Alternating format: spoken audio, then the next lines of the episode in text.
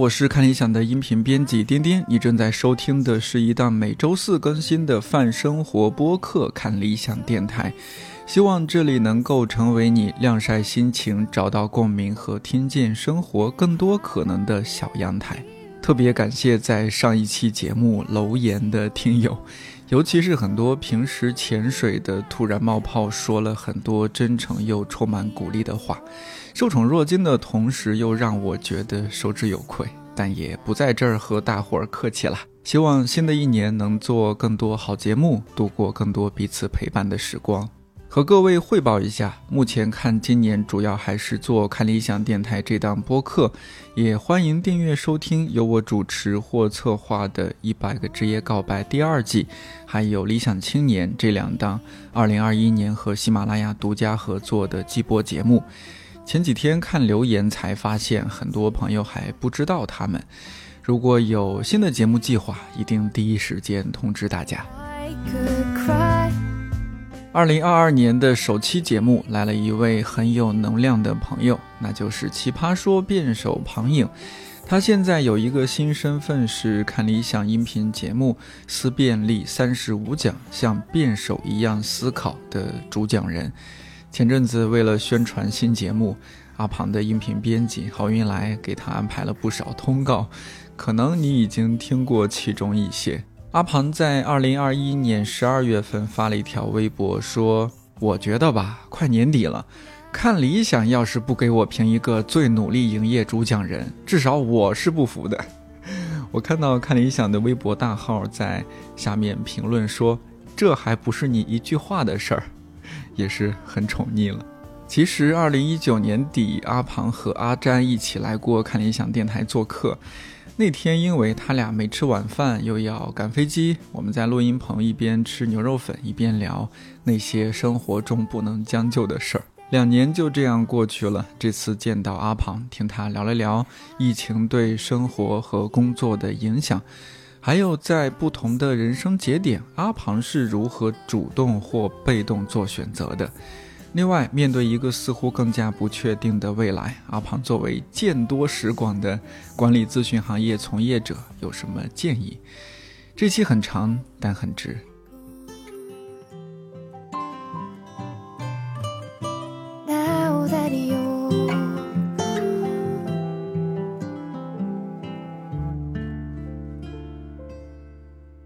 欢迎女明星，我去，不不不，不敢当，不敢当。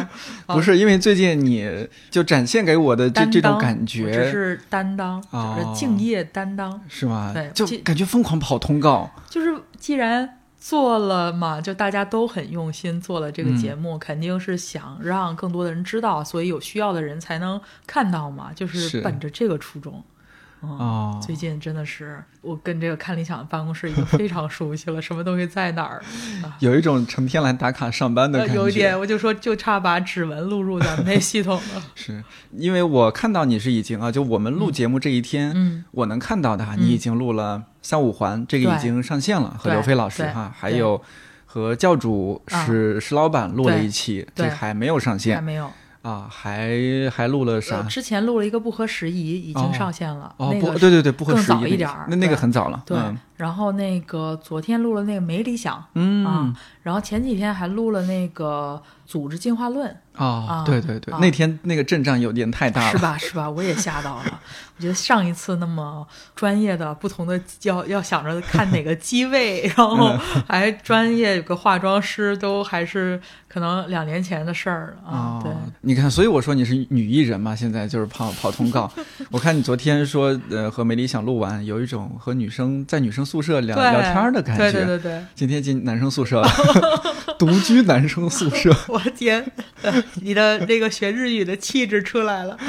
没有没有，呃，我们上一次录节目是二零一九年。一年九年。啊，上一次录节目还是上一次，这次录节目感觉过去了一个世纪。一席话，是真的是是是是。啊啊，几乎是整整两年，其实是。乎是。十一月是吧？那个时候。对，一九年十一月，我们现在是二零二一年十二月嘛12月，整整两年。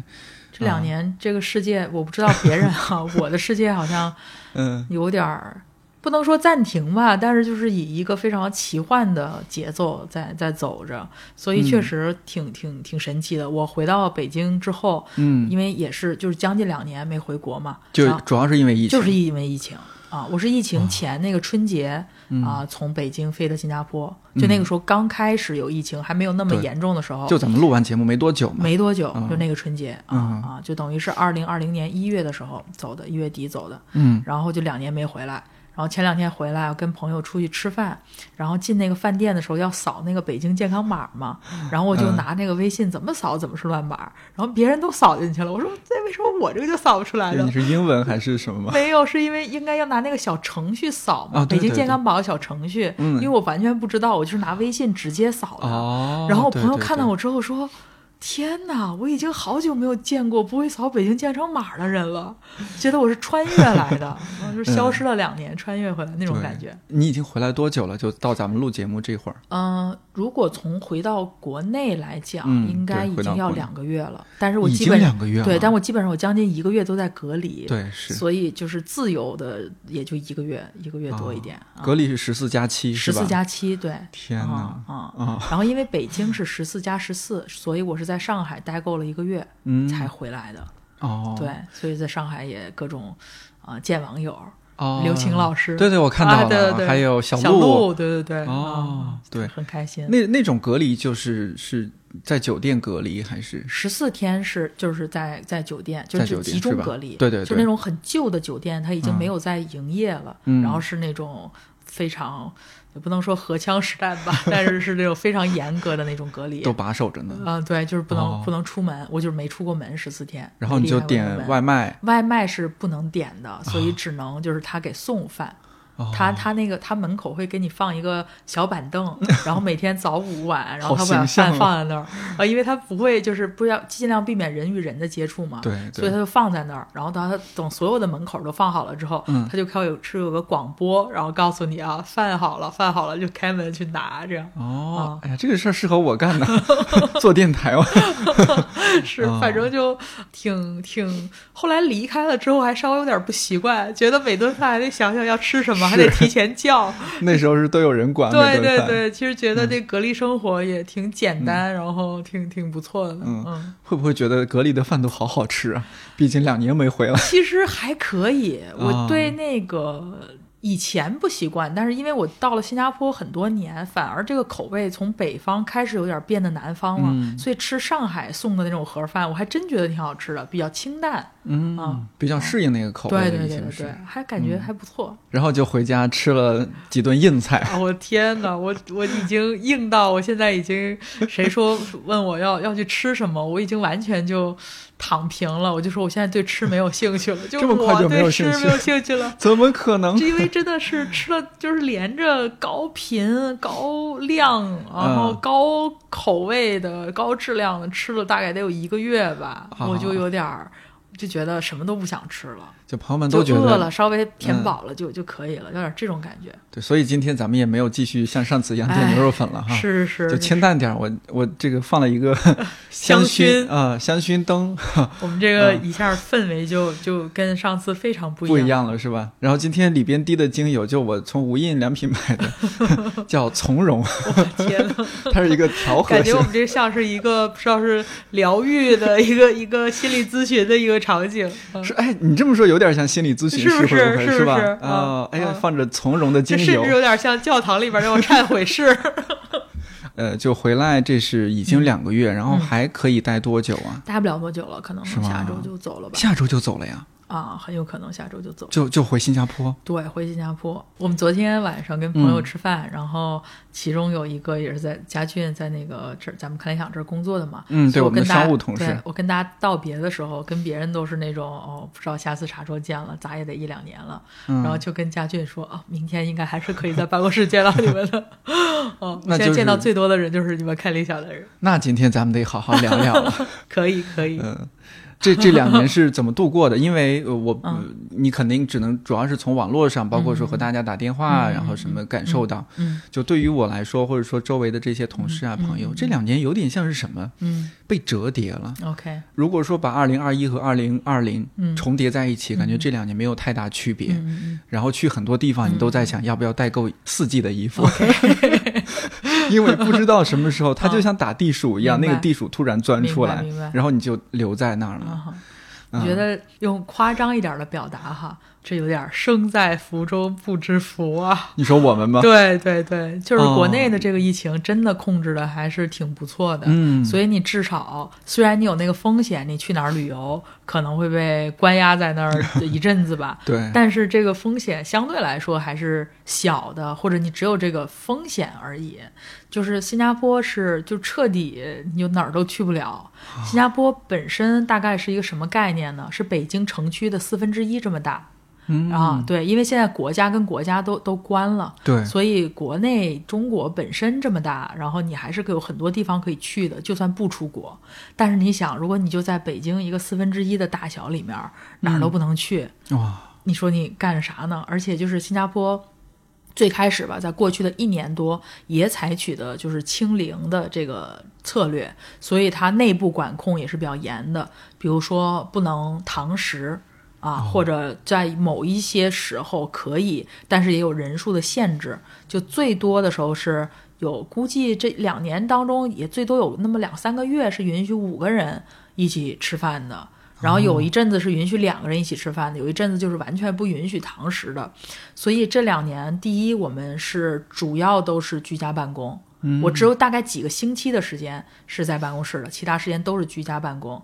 然后家里面的桌子椅子都换了，就是以前就是舒适对对对，以前就是凑合。对，以前你你也不太在家，就是偶尔加班，就多数在办公室嘛，所以家里嗯。就是特别简单的那种宜家的小桌子，然后几十嗯。块钱的那个小椅子，小椅子，然后后来这一开始居家办公了，发现不行，这是受不了，然后就开始就是桌子椅子换，然后键盘什么都都买吧，家里啊、我本来是客厅里面是一个餐桌，餐桌直接扔阳台上去了，把放餐桌的地方放了一个大的办公桌，啊，就一个特别大的一个工作台，嗯，然后就整个变了，然后在家里待了，就是这两年基本上都在家里办公。然后因为外面呢，就是吃饭也受限，嗯。所以呢，也也没有怎么呃社交活动也变得很少。然后我们公司同事的聚会，因为一个项目组其实是大过五个人的，我们只有在那种允许五个人吃饭的时候，得大家互相装作不认识，然后去定位。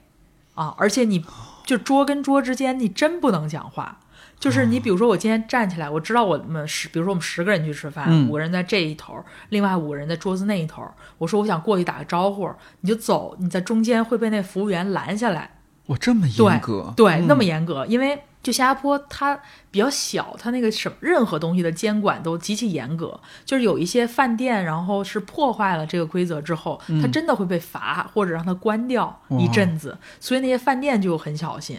所以那些饭店，那那与其嗯得罪你，那他也要得罪你，他不能 被关了。是所以就真的是你你他一看你对着是别的桌子去的，他就会盯着你。等你真的走到那个桌子前要开始说话的时候，他就会让你回去啊。就是新加坡这样一个状况，过了快两年，一年半多吧，大概这个状况。完全没办法聚餐，就聚餐都是以这样的形式。对，最多就是我遇到的最最嗯近可能也都到五个人、啊，所以最多就是五个人，除非有的时候家里啊，你家里可能有嗯俩人，然后你可以再来五个啊，大概就是这样的情况。所以你你这这两年中，你在同一时间见到最多人，也就大概是这个这个程度了，对家里来多少人也有限制，也有限制。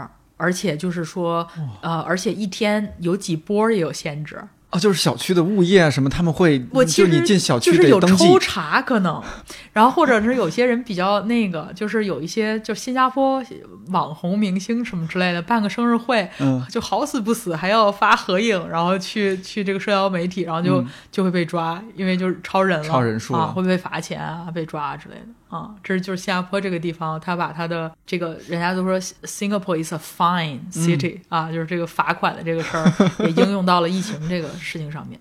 当然，他最近开始，嗯在我回来之前很近的吧，他开始采取与病毒共存，嗯啊，就是啊或者比较开放的这个政策了，对对对就比较开始躺平了。嗯啊，但是躺平的代价确实也很大。然后就在刚开始的时候，每天那么小的地方有三千多例确诊，确诊可能会有十几或者十左右的死亡哦，死亡死亡。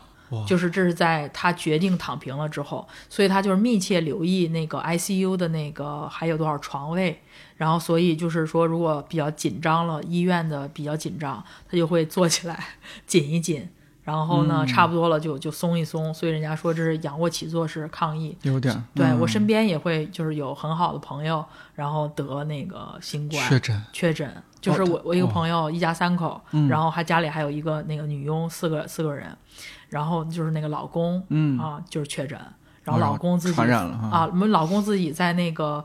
主人房，主人房里面有有个洗手间，就等于他自己隔离在里面生活，然后其他人在其他的区域生活，就是这样。然后非常神奇的，他他们家的女佣被感染了，也阳性了，但是我的好闺蜜她从头到尾都是阴性的啊。哦，然后他们俩就在、嗯在同一个家里面，就是要说话，就是打视频电话，一个人关在主人房里面，一个在外面，就体验了异地的生活。但是她从头一直到她老公就是转了那个阴性，嗯啊，她都没有阳性，她都一直都是阴性。我说我厉害，该该研究研究就这种人，就是这个同有什么学。基因？就我这个闺蜜，就是那种以前我们一块儿出去，就是学生时代出去嗯吃那种特别便宜的呃自助火锅，嗯啊，我回来就拼命拉肚子，然后她就什么事儿都没有的那种人。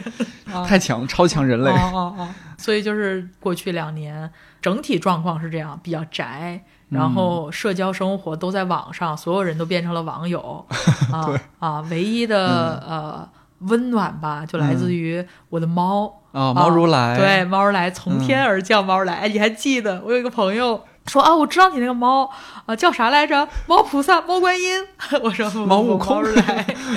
对他，他是从隔壁跳过来的，然后但是这两年就给了我很多陪伴吧，就是日常生活中的一团温度。哦，这就是呃，疫情来了之后，然后你相当于它是一个流浪猫，然后被你捡到了。它其实是我隔壁的猫。哦，隔壁的对，然后隔隔壁最开始工作，就是在我已经完全居家办公了的时候，我的隔壁还是、因为他的工作性质，他还是要出去的，所以他每次出去的时候家里没人，那个哦猫就喜欢从阳台上跳到我这边来，它就喜欢人。听哦，听说这儿有好吃的哎 是，我就 弄了一些罐头什么的，然后就收买它。啊，啊，就逗它玩儿。当然我也没买没买猫砂，我就说白嫖了很久。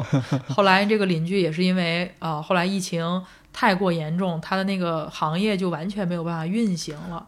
啊，他其实是是是中国人，然后所以他当时就决定回国，但是回多久是不知道的，所以他那个时候就把猫就等正式转给你了。我对，嗯方便说他是什么行业吗？他是在那个就是那种类似酒吧里面工作的，就是嗯好像在酒吧里面唱歌的。这是为什么？就是我开始居家办公，他不能居家办公，人家不能远程唱歌，是不是？啊，可以开个抖音。后来就是那种嗯娱乐场所全面的关闭之后，然后他就有一阵子就没有没有工作啊哦，，对，这种真的好难啊。对对对对对啊，嗯就是真的彻底，就影响挺大的。你比如说坐出租车，那个时候刚疫情的时候，以前就是都早高峰出租车很贵的，刚疫情的时候那个早高峰出租车可便宜了，因为都是大家都居家办公，然后也没有游客了。哦就是以前新加坡啊游客非常大的一头，嗯旅游收入很重要。，对，所以那个那个那些开出租车的那些大爷们，就是新加坡大爷们，态度都变得特别好。以前你知道那个出租车司机有时候。嗯，那老爷爷就是也不是拒载，但是有嗯时候他不他不会拒，新加坡那边他不敢拒载，哦但他对你态度不见得好，哦你知道吧？就嘚不嘚嘚不嘚的，嗯然后就是啊，对。但是后来就是在疫情的时候，哇，就是那种能拉到你特别高兴，然后就是态度特别好，然后就说嗯还很他便宜。对他自己是开出租车的，他老婆是做导游的，嗯，所以呢，哎就是一疫情，就是两个人的收入都受到了非常大的影响。其实就是中国游客应该是新加坡旅游业的最大头儿啊，然后也没人嗯去了，所以就新加坡其实很早就开放了边境，就比如说对其实应该就是咱们这儿，就是嗯过去早、很早就开始可以不需要隔离哦啊、但是并没有人去旅游。还是不太敢。对，因为回来要隔离，只有那种类似，比如说像我那种朋友家里生了小孩儿，父母过来照顾一阵子，哦，那还好基。本上只有这样的理由，大家会就是说，因为回国的时候还要隔离，才会去新加坡，嗯所以整个经济受到了非常大的影响。这也是为什么他现在就是开始躺平了，也是这个理由。我们多给猫如来一些镜头吧。它是你第一只猫吗？是我第，就是我父母其实捡到了一只猫。啊哦，但是是在我不在家的时候捡到，所以我只有假期的时候才能看到它几天。对，嗯然后等于我自己来说，这猫来是我的第第一只猫，而且也是从天而降。我老说是它选择了我 缘分啊！啊，对对对。嗯然后，但是呢，跟它在一块儿，我觉得第一，我我开始理解为什么有这个动物疗法这个东西，嗯就是动物真的会对人的情绪，嗯对有有非常大的积极的影响啊、所以我觉得就是说大一点儿哈，我就觉得人和动物，或甚至是人与自然的和谐相处，是真的是有积极的作用的。这不是大词儿空词儿，是真的你跟它相处了，你才能够感受到它给你带来的那种正能量，就真的是正能量。我有时候就是。嗯比如说工作不顺利或者什么的时候，就你把它拿过来，然后抱着它，你就能感觉到那种力量、那种温暖从它身体里面流过来那种感觉，哦而且它整个的毛和肉都特别软啊，就特别特别舒服。这是一个，还有另外一个就是觉得对猫也稍微有更多的了解。啊，以前总说不知道猫是高冷还是笨，我觉得它们智商确实不是很高。你周围朋友养猫的多吗？在那之前其实，嗯，也有，但是就没有那么深的接触、嗯啊。你就是觉得那猫挺高冷的，但是也说不出来它是聪明还是傻。反正猫儿来不是一只特别聪明的猫。我们老说，就是连我妈都这么觉得。我们家里不是有一只流浪猫捡的吗？嗯那个家里那个猫叫咪咪。然后有一天嗯跟家里打电话，我妈我爸就说。我们觉得呢，嗯猫儿来可能是上不了大学的那种孩子，咪咪就是可以上大学的孩子。我说啊，这还有这么比的吗？嗯哦，就觉得养猫跟为什么现在这么多人养宠物呢？我觉得嗯养跟他他跟养孩子有一个很大的区别，就如果那个孩子傻，你也会觉得他可爱，但同时哦你会担心他，你会担心 猫的话就对对，嗯你就会非常单纯的欣赏他的那种嗯天真和愚蠢、蠢萌蠢萌的那那种感觉。猫如兰知道你这么说他吗？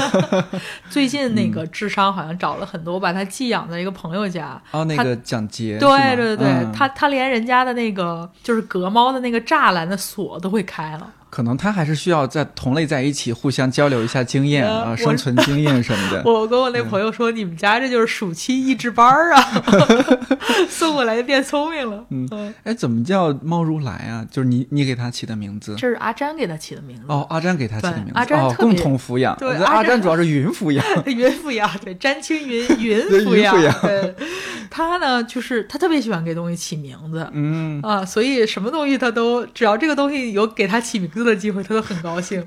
然后猫如来，嗯他自己来的嘛，所以就是猫如来、哦啊。其实不是那个如观音菩萨的那个对对对如来，嗯是不是这么如来佛祖那个啊，他自己就来了的那个意思，叫猫哦，如来。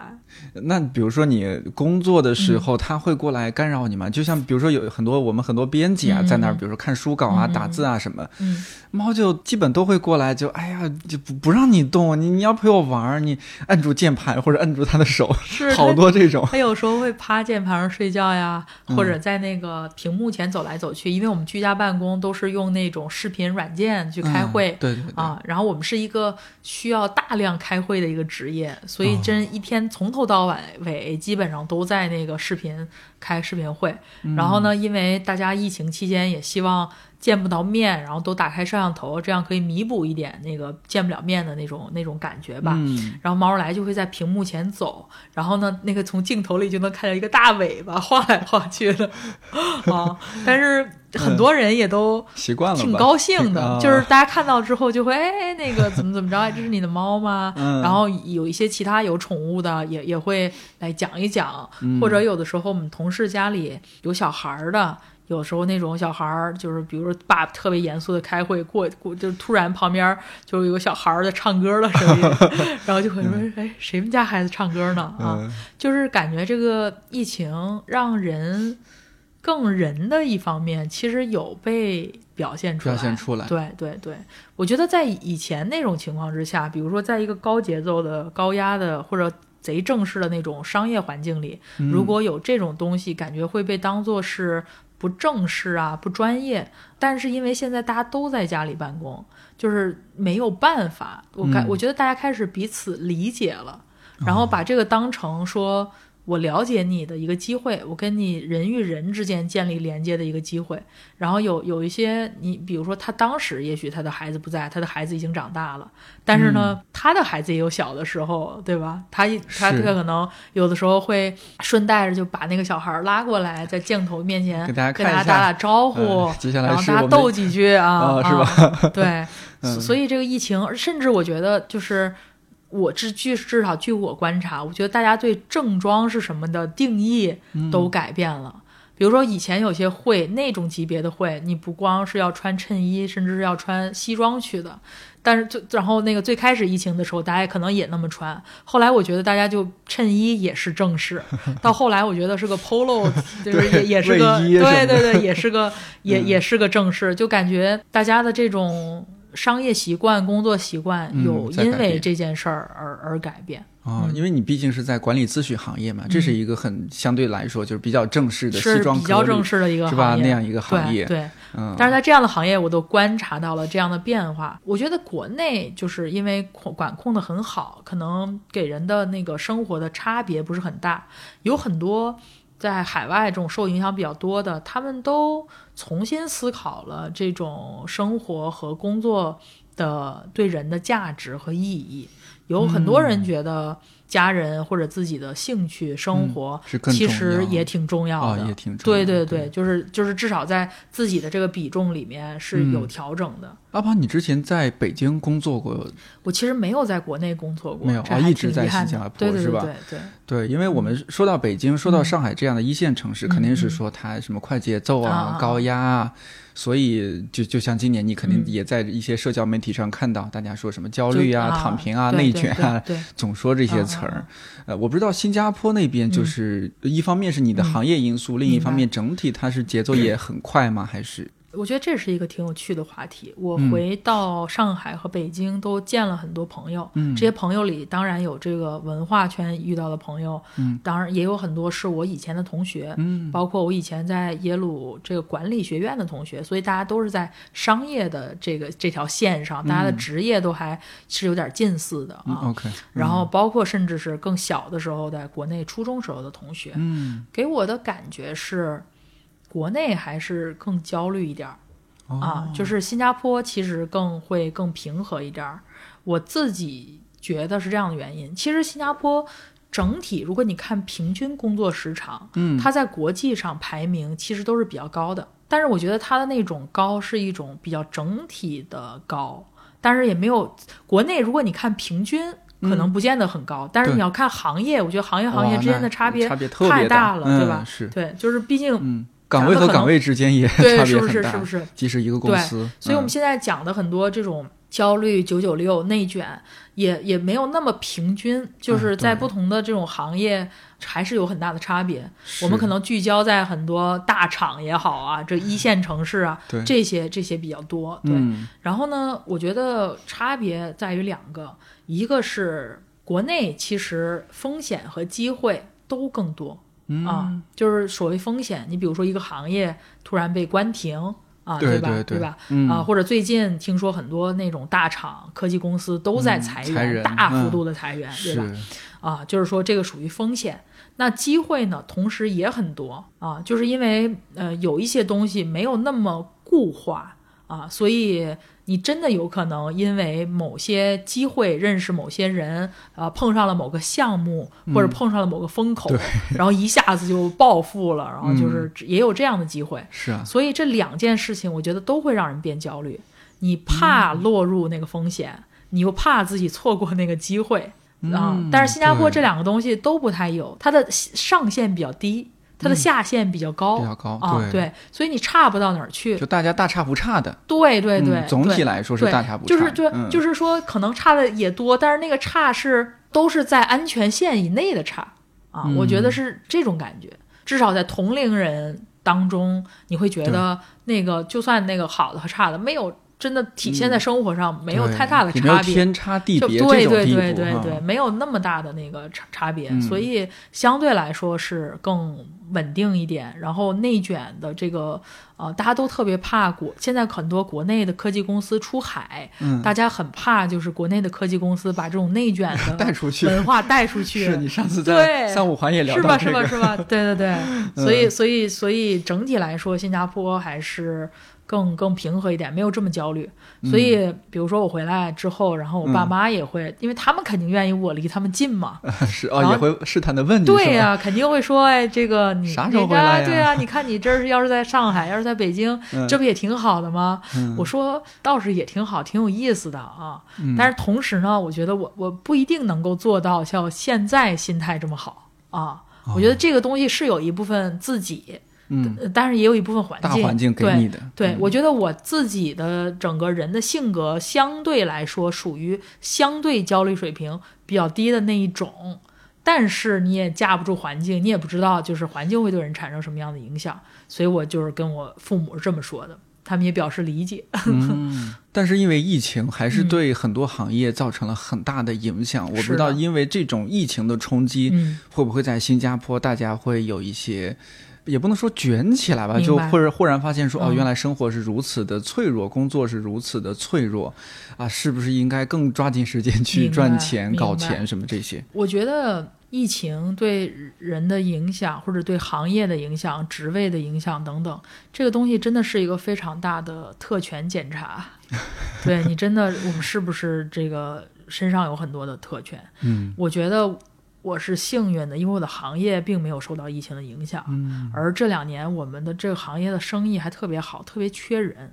啊，就是缺、缺人来干活儿，有的时候都不得不把有一些活儿给给推走，因为没有足够的人干，都到了这个程度。所以说，而且这是整个儿比较全球的，比如说我们公司在国内的这个办公室，包括在美国的办公室，包括在东南亚的办公室，都是这种情况。所以我自己其实工作上没有受到影响，嗯啊、而且反而是我们是以前是需要需要飞行就特别嗯多。对你比如说，我都是需要基本上周一到周四在客户那边，比如说我以前在马尼拉做一个项目，嗯，就是周日或者周一飞过去，然后周四再飞回来，所以浪费了很多时间在路上啊。而且不环保。啊，对，而且不环保。然后嗯因为这个疫情，它短期的影响是你没有办法飞啊，那这些时间其实就是你自己的时间，无论你是用来工作还是用来生活，它肯定都是一部分的节约。那另外一个部分呢，是长期这样的远程，让人们开始重新思考以前的那个模式真的必要吗？对，非得那样子做吗。对，非现在这不得那样做吗也挺好？对对对对对，嗯所以在没有一种彻底的冲击之前，大家都会觉得，如果是线上啊、不行，嗯，但是是逼着你去试验了线上，逼着你去习惯了线上。嗯，大家现在可能觉得，虽然恢复了飞行之后，我可能有一些事儿还要飞过去，但是跟以前比起来，那个比例有了很大的下降。啊，所以这个对，就说的最小一点儿吧，就是对航空业啊，对整个航空业的冲击，嗯应该是永久的，嗯，并并不是暂时的。对，对很多类似办公楼、办公楼盘这样的冲击，嗯应该非常大。也非常有可能是永久的，嗯。是永久的改变了人们的习惯，嗯。而不是仅仅是暂时而已。嗯。然后我们刚才说，就是说，那其他受到影响的行业，他们嗯会不会因此卷起来啊？对。啊，其实，哎呀，这个话有点说的。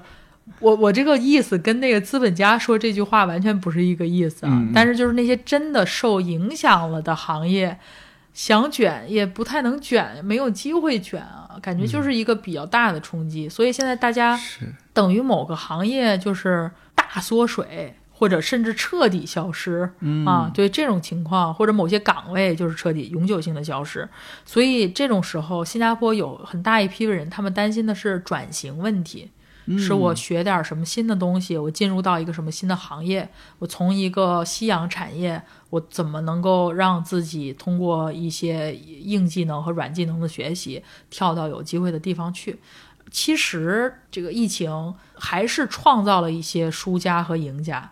对，是的，啊、对，嗯比如说在东南亚，它本来它的电商的行业是没有那么发达的，嗯包括在新加坡，包括外卖，就是在疫情前是很少有店支持外卖的，是因然后也外卖员也国内这么也很少。发达，对对因为有个人力成本的问题，对对对，嗯然后呢，这一个疫情，然后一下子这个外卖行业就起来了。啊，就是几乎所有的店都支持外卖，那肯定很多人以前的岗位没有了，变成了外卖员，或者以前是开出租车的，但是因为出租车或者网约车，但是因为网约车的需求少，因为人们出行少了，他就等于从网约车变成了那个送送餐的，也有可能对，因为那个呃，新加坡送餐是有也有摩托车，也有汽车送啊。哦，对，就是那种就是网约车，有活儿的时候是网约车，没活儿的时候就送嗯送餐对哇啊，对，所以说能说保温啊，啊，对，然后就但是对我这个吃货来讲就很高兴，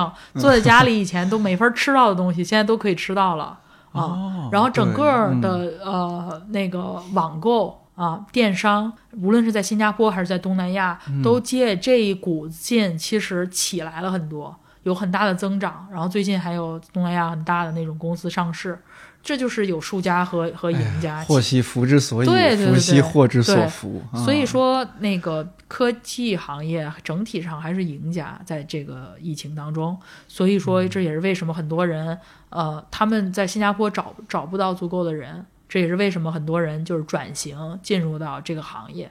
所以还是卷吗？可能还没到。没到卷的地步，没到卷地这么说的，步但是感觉大嗯家有一、有一些有比较有想法的人，有在想自己未来的路。那对你来说有没有什么个人哦一些想法？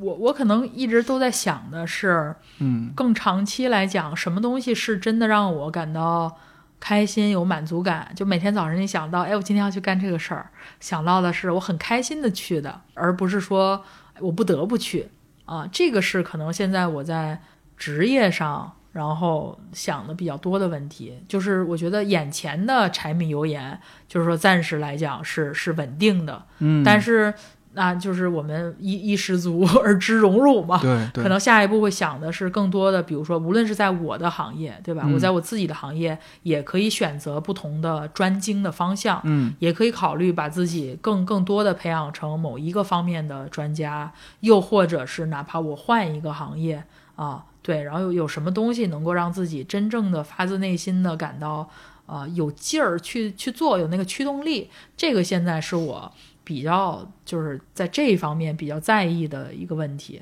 因为我们接触次数还不是特别多，嗯嗯嗯嗯。我就作为一个旁观者来看吧，我会想说啊，那你参加了奇葩说，然后获得了一定的知名度。嗯。之前我们看理想举办的线下活动，嗯。有一年不是你和阿詹，嗯。我们那个应该是我们看理想 APP 上线一周周年嗯。对吧？那次嗯。活动，特别开心对。就是你看有有有很多很喜欢你的人，然后我就会想，哦，那会不会嗯你也好，阿詹也好，哎呀，没必要在国外这么辛苦的工作，嗯回国来嗯。应该很多公司会向你们伸出橄榄枝，嗯给你们很不错的薪水和工作，嗯。你们依然可以如鱼得水的去做一些喜欢的事情啊。嗯，但是好像你们两两个阿詹也继续在日本做他的法律相关的事情，嗯你继续在新加坡做你管理咨询相关的事情。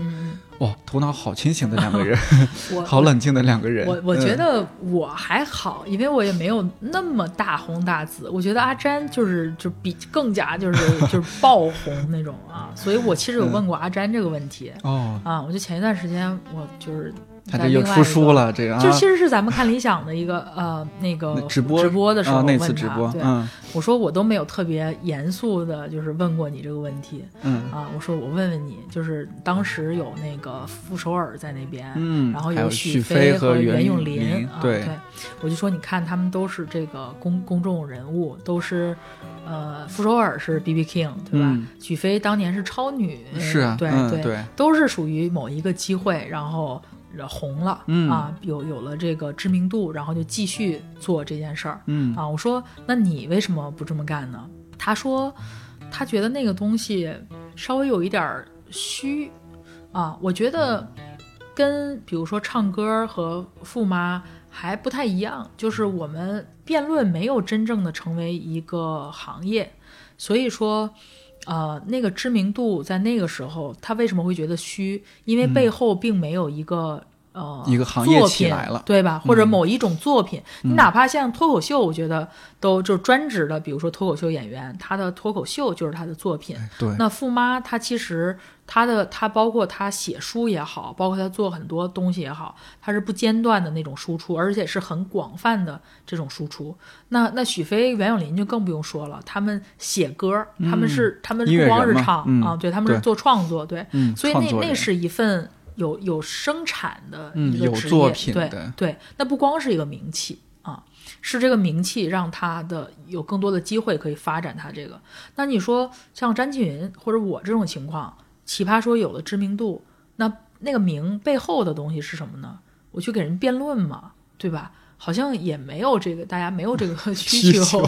对，没有这个除非说全国展开了轰轰烈烈的辩论大赛啊，各个公司之间必须要是 是吧？是。每年举办，是。哎，那这个行业就起来了。对，所以说嗯背后没有一个很明确指向性的行业。当然，我们也因为这个东西做了很多自己有兴趣的，比如说他做那个像律师一样思思考然后包括那个出书，他现在刚出了一本就是个人经经验和故事嗯那个叫嗯叫趁年轻我偏要勉强。是他马上那个像律师一样思考也会出成一本书，对，嗯那那你比如说我做这个像辩手一样思考，对，这个确实是我的兴趣啊，嗯这是我认为有兴趣且有意义的事儿。就这个事儿，确实是嗯，就我也有听你在节目里说过，是吧嗯，你很认可这件事儿，对哪怕它不赚钱，对对事实对是它确实不赚 钱。是是是，所以你看我每天现在就是跑通告，跟上班差不多忙，对，但是嗯它这个东西不赚钱，但是。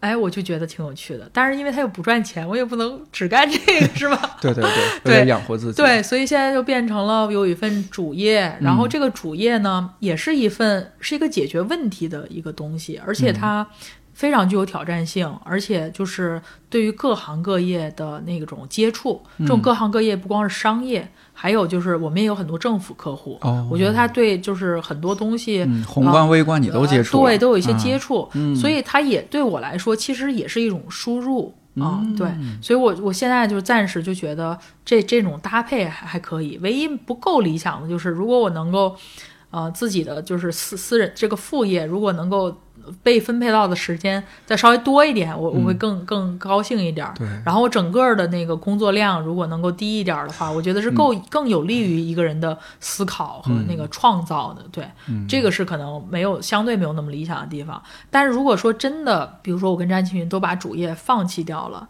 然后就是借着那个名气继续做相关的事儿，其实有很多事儿是比较浮于表面的。就是你红的时候，有人找你，比如说做广告啊或者什么，但这个东西就就没了。像詹俊云那次说的，他觉得别人骂他也好，别人夸他也好，他都觉得那个东西非常像浮云，嗯，就是你不知道哪天来了一阵风啊，他就没了。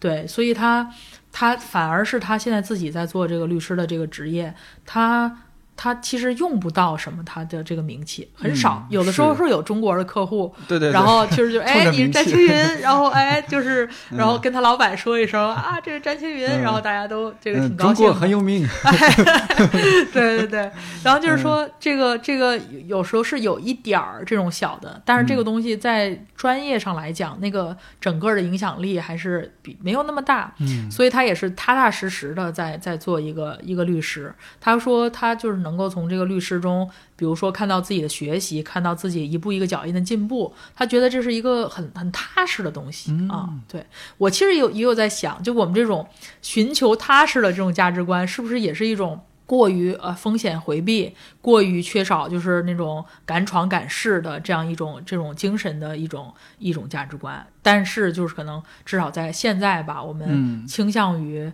啊、这样来选择，就是呃，我觉得那个名气也好，那个经历也好，它是一个附加值，它真的有让我认识很多有本来没有机会认识的有趣的人和参与到很多有趣的事情当中来，这个事情给我带来的回报，我已经觉得就非常非常大了。究竟它是不是变成一个事业，或者它能不能变现，这个就是那个是额外的额外的东西了。但你的管理咨询工作能嗯不能说，其实也还是你，你对他还是有热情的，而不只是说他只他就是为了搞钱的一个职业而已。嗯嗯嗯对，都那肯定的，嗯就是，呃，就是虽然我没有那么，就是说我非就是不做它我就不行了，就是也没有到那个程度。但是你嗯真的让我在所有行业里面选的话，我觉得它还可以。就像我刚才说的，他接触它的对嗯接触的学到的东西多。第二，它确实是很有挑战性的一个职业。我虽然做的时候会觉得累，嗯但是做完了之后，我会觉得那个是值得的。呃，我前一段时间有一次跟我们同样一个公司，我们同样一个公司就也有不同的职能嘛。嗯像我们这种咨询顾问这一堂线儿，基本上就是在冲在最前面的啊，然后这种属于业务业务部门冲在最前面的。我们后面也有就是一些比较传统的那种岗位，行政、呃哦 HR 职能部门啊，对职能部门对。嗯然后我有一次跟我们职能部的人开会，然后那个是职能部门，也是一个位置挺高的一个人嗯啊。然后我跟他开会完了之后，我就对我整个人生产生一个很大的一个冲击，就是我以前一直觉得早晚有一天我要换到一个那样的岗位上去啊，我就做一样的东西，然后呢靠做的。好做的精，然后我就能够以很短的时间完成我的工作，然后养活我的生活，然后我就可以去做自己想做的事情。这个是我曾经的一一种啊未对未来的一个展望。嗯然后我跟他开完会之后，我就觉得可能不能这样做，因为他老做一个事情，然后而且做的职位越来越高，嗯他的思维会非常的固化，固化吧对，嗯然后有非常大的架子。但是思维方式又非常的固化，嗯啊，不灵活。然后呢，呃，想事情都很想的是什么是现有的流程啊啊？如果你要改变现有的流程，你要他是怎么在这个职级上去进行审批啊？这这这样的一个一个东西，容易变成保守派。对。然后跟嗯跟我们现在那种天天冲锋陷阵的那种那种，真的是所有的只要只要能解决问题，嗯。那我就要克服一百个困难，我要解决一百个问题去解决这个问题，嗯。就是的那个状态非常的不一样。所以我现在在我们的这一趟线儿上，我也跟就是很年龄很大的那种，比如说合我们一个项目都是有那种年龄很大的合伙人，然后有我们这种中中间的项目经理，然后下面的咨询顾问，然后我就跟那些也也年龄很大的人，平时跟他们开会，感觉是完全不一样的。哦。就他们也是有有很多职级，有很多经验，嗯。但是他们的心态、完全想法、思路都更加的开放。哦。啊，就是没有很多特别固化的东西去，因为你你真的是解决棘手的，就是各行各业棘手的问题的话，你没有办法固化，啊因为你没有办法用一套嗯东西去解决所有的问题，所以我会发现辛苦是有回报的，啊，对，就是嗯这是一个非常难的取舍，你要舒服，可能要接受舒服带来的一些弊端。嗯啊，对就当然你你要想一直都特别在状态中，那当然又比较辛苦啊，所以我觉得这是一个非常艰难的取舍。这嗯就是有些人在寻求工作的时候说，我想有挑战性的工作。嗯啊，这个挑战性的工作确实可能会给你这个人锻炼，但同时也会很辛苦，这就是人的一个嗯取舍问题吧。我觉得今天在中国这个社会，我们讲我们要反内卷，嗯很多时候是跟这些公司怎么对待你有关的，嗯或者当一个人他的奋斗完全是为了职级和收入的时候，嗯呃，有多有钱多有权那是不一样的。那我刚才说的这种，更多的是让自己变成一个什么样的人，让自己成为一个什么样的人。就就是你我我看，比如说我看我看我的合伙人，比如说挣很多钱的时候，嗯，并没有让我想要成为他，对，嗯当我看到他思维还十分的敏锐，整个人开放性还非常的高，然后他的经验和开放性能够同时共存。我看到他很辛苦的时候，我也不想成为他啊。我只有当他看到他那么大年龄，然后还可以这样敏锐和开放的时候，嗯，这个让我想成为他。哎，啊、对对，所以嗯所以这个是那个差别，就不是说一定要在我这个行业干他那个事儿。你比如说，我看，比如说道长，哎，对我刚想说，就像我们看到道长，我看道长的时候，我也想成为那样的人，所以对所以是那个模范是什么？就嗯现在国内的那个内卷，很多时候是资本主义给你设计了一个以以职级和收入和薪水来衡量你这个人的价值的一种体系。然后他就是设计了一个让你像小老鼠在这个笼子里面跑，哎，对对啊哦，这个很形象，对，是他在他在利用你的这种，嗯。无论是进取心也好，还是对生活好的生活的一种渴望也好，啊，或者是自我价值的一种追求也好，他在利用你这个东西，但他实际上不一定真的把这个东西给了你，他是也是这种这个这个呼之即来挥之即去，嗯榨干了你的价值，你就可以走。对，对，那我们反对的，我觉得是这样的一种制度。那那那你比如说，你哪怕像道长，你比如这样的人，他每天这个飞来飞去，道长的记忆力啊，不要太好。我前一段时间跟他吃饭，我们嗯我上一次跟他吃饭是是两两两年多前，前一段时间又跟他吃饭，嗯，我又跟他吃饭的时候，他就提到一些故事或者提到一些事儿。他说：“哎，我们上次吃饭的时候我有给你讲过。”然后我就完全不记得了，你知道吗？然后我就想他，他每天接触这么多的信息，对啊然后产输入和输出这么多的东西，他还可以保持这样的一种状态。我觉得那个是，就是对吧？你与其，像这这是天生的，这真是天生的。啊但是道长脑袋也没有特别大，是不是？就是你看，像像嗯，哪怕是就是这这样的人，你你就是不同行业的人，嗯你看到他有一些你觉得哦我想成为这样的人，有一些你觉得我我不想成为这样的人。嗯我觉得是那种榜样的那种力量，是让你真的松懈了都觉得对不起自己，对就是对不起，就是？松懈都，我觉得松懈不松懈，或者你工作多少小时，可能不是那个最关键的那个衡量。对没错你也可以就是啊，但只是你往哪个方向走的，你是把自己越来越固步自封的，嗯啊，就认为我学到了一趟东西，然后我就可以不断的只用这一套东西去用对这个世界的一种比较固化的方式，还是说你一直都很开放的拥抱这个社会，一直都不断的在输入，一直都不断的在进步，一直不断的在学习和成长啊？